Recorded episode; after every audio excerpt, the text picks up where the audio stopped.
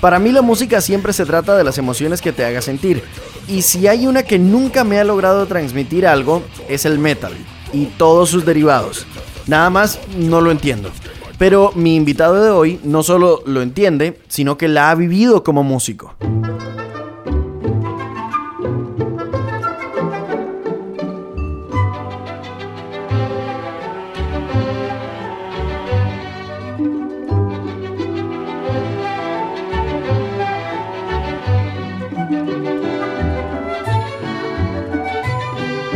Roberto Alfaro es uno de mis amigos más cercanos, una de las personas a las que más quiero. Si tiene buen gusto para la música, también tiene uno que yo no entiendo.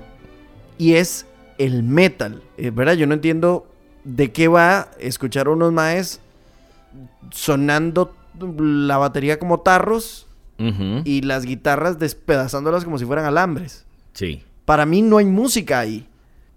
No sé, yo, lo veo como una expresión.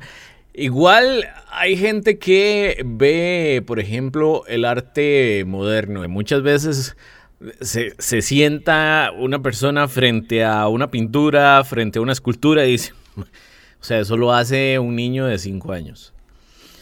Y está bien, eso está bien, no pasa absolutamente nada. Sin embargo, yo llegué a la conclusión de que hay que entender que mucha gente necesita ciertas cosas y una, una necesidad que, que personas que escuchamos heavy metal o metal más pesado tenemos es el hecho de que hay como una descarga de energía, no sé, siento yo que es de esa forma.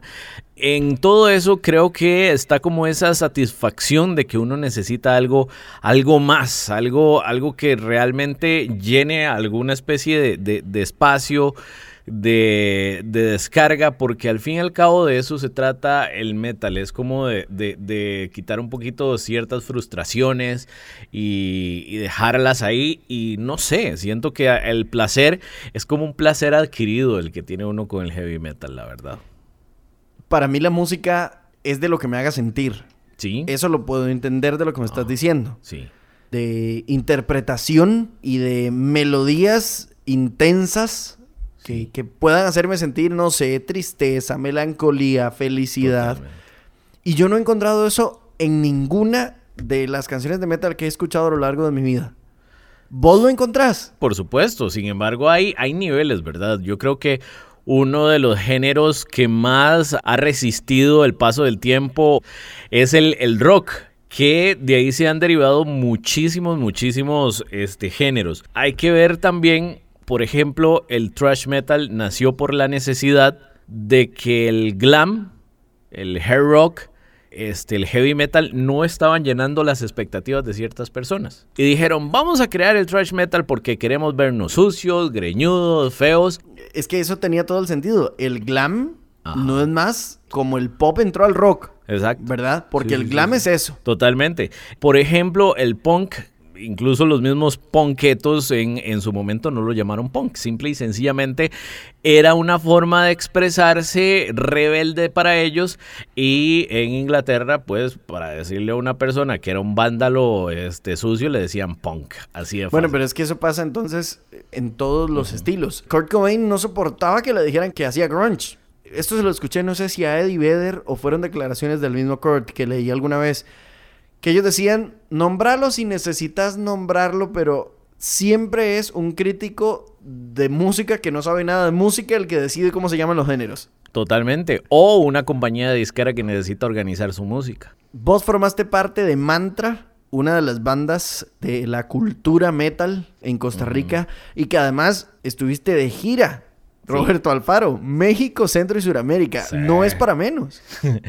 fue realmente enriquecedor. Yo creo que a uno le cambia la percepción de cómo uno ve las cosas. Ese tipo de cosas, conocer cómo se vive, yo creo que te puedo decir que la forma en que se vive el metal en los diferentes países de Latinoamérica por, por, lo menos es demasiado parecida a la de nosotros. Sin embargo, tengo que decirte que en este país se vive menos intenso que en otros. Y lo cual me parece muy curioso, la verdad. El hecho de que el metal se convierta en una forma de descarga para mucha gente también se vuelve hasta una cosa peligrosa.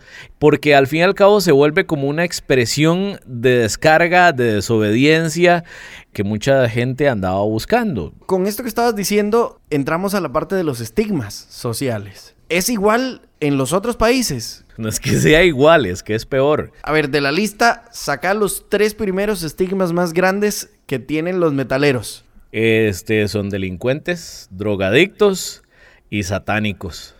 Pero son los mismos casi que, que, el reggaetón, excepto por lo satánico. Sí, este, es raro. Realmente yo creo que algún día le vamos a encontrar una explicación al respecto.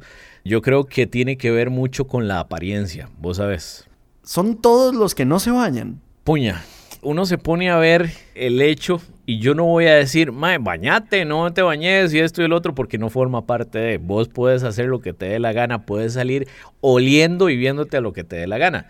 Sin embargo, es como hay que aceptar que dentro del metal es una cuestión que nunca va a encajar en la sociedad. Entonces yo no puedo decirle a un mae chema negra, bañese o no se bañe. Sin embargo, sí hay una, una tendencia de algunas personas hacerle, hacerle como mucho hincapié al hecho de verse mal. Madre, no, ya obviamente hago esta pregunta para tocar el tema, no porque lo crea o no porque sea tan idiota de pensar que todas las personas tienen las mismas costumbres. Pero es otro de los, de los estigmas, ¿verdad? Que usualmente van, que de gente que no se baña, que de gente que se droga, que de gente que va y mata gallinas y se bebe la sangre de los gatos. Pero es muy gracioso pensarlo. Sí, sobre todo si yo lo pienso, eh, digamos, si cuando yo pienso esto te tengo a vos en la cabeza. no, no, no, no. Tanto no. Eh, yo más bien tengo la percepción de que la mayoría de metaleros son unos cosis, mae. Es que eso es verdad. Sin embargo, me, da una risa este, pensar que incluso dentro del mismo género de bandas de culto existen más así. Te voy a poner un ejemplo que me hizo sentir muy bien porque yo dije, yo soy así. El, caso del vocalista de Cannibal Corpse, Corpse Grinder. Vos ves ese Mae y a vos te da miedo porque es un bicho gigantesco que ni siquiera tiene cuello. Gracias a las redes sociales nos damos cuenta que el Mae es, es un ñoño, es un mae que tiene las hijas, las adora, las hijas le, le aplanchan el pelo, se lo, se lo peinan, el mae este, le anda cargando los, los peluches a las hijas, se toma foto pero sus letras hablan de destripar, de tripas, de gente decapitada, de violaciones, de muertes y todo eso. O sea, es, una, es una cuestión, es un mundo bien extraño. Ahora, ¿será que esas letras están enfocadas en lo que un nicho quiere consumir? ¿O porque realmente en el fondo estos maes sí tienen esas, esas varas un tanto oscuras? Las dos cosas. recordemos que también dentro de esa misma banda, su guitarrista este, en un ataque de locura, se fue a una casa ajena, le prendió fuego y lo arrestaron. Putas que no se ayudan. Es que no se ayudan, exactamente. Entonces, es que se da para las dos cosas, se da para las dos cosas. Es un género que no vamos a entender nunca, es un género que yo no les recomendaría tratar de entender. Sin embargo, este, me he dado cuenta que lo que más, más le aturde a la gente es el estruendo de la música. Ni siquiera es por las personas, es por el estruendo. Eh, cuando ya lo ponemos sobre la mesa de una manera seria, finalmente los seres humanos somos así, unos buenos, otros malos, unos dulces, otros amargos, unos con posibilidades de dejar que sus instintos psicópatas lo controlen y vaya y prenda fuego una choza, Otros más bien sin importar lo que sea que escuchen, pues abren una parrilla y se ponen a cocinar hamburguesas para unos bomberos, como hizo Dave Grohl. Totalmente. ¿Verdad? Entonces yo creo que al final somos seres humanos, tenemos educación, principios, eh, nuestras acciones no se definen a partir de lo que escuchamos o de lo que componemos como artistas, sino de, de las personas que somos. Definitivamente. Y una de las frases que, a mí me dio mucha risa, de, que lo hablábamos de hecho con Mario la vez pasada, que él me vacila mucho porque yo soy un metalero que no tiene tatuajes. Este, y él está repleto de tatuajes y a él lo que le gusta es la música urbana.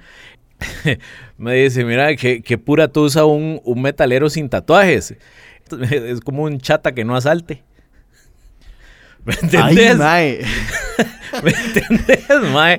Entonces me dio mucha risa porque uno sabe que, que eh, son clichés que nadie se los va a quitar de encima jamás. ¿Y por qué no te has hecho un tatuaje? No sé, realmente yo creo que es porque simple y sencillamente yo me harto mucho, muy rápido de verme algo siempre ahí, entonces no puedo. El mismo motivo mío. ¿El rock se está muriendo, Rob? No, no, no, vieras que no, a pesar de lo que dice Gene Simmons, lo que se está muriendo es lo que llaman en Estados Unidos el rock arena. O sea, las bandas de rock que llenaban estadios, que hacían eh, eh, lo que hace Metallica.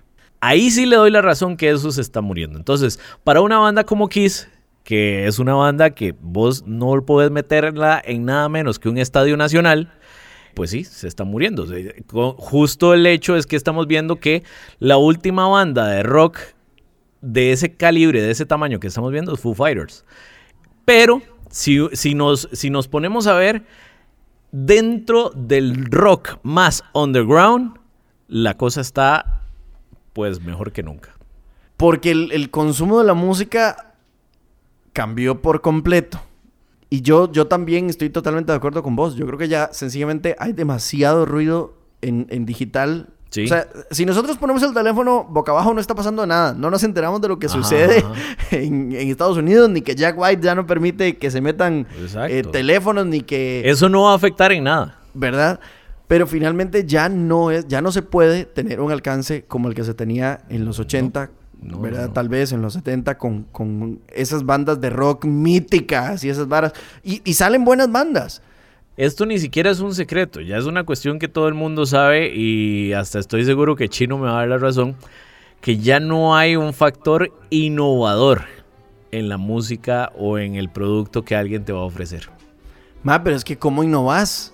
A esta Sí. altura se puede seguir innovando. No me lo respondas porque se lo voy a preguntar a Chino Está después. bien, dale. Gracias, Sí. Mae. Todas, Mae, cuando quieras, ahí estamos a la orden.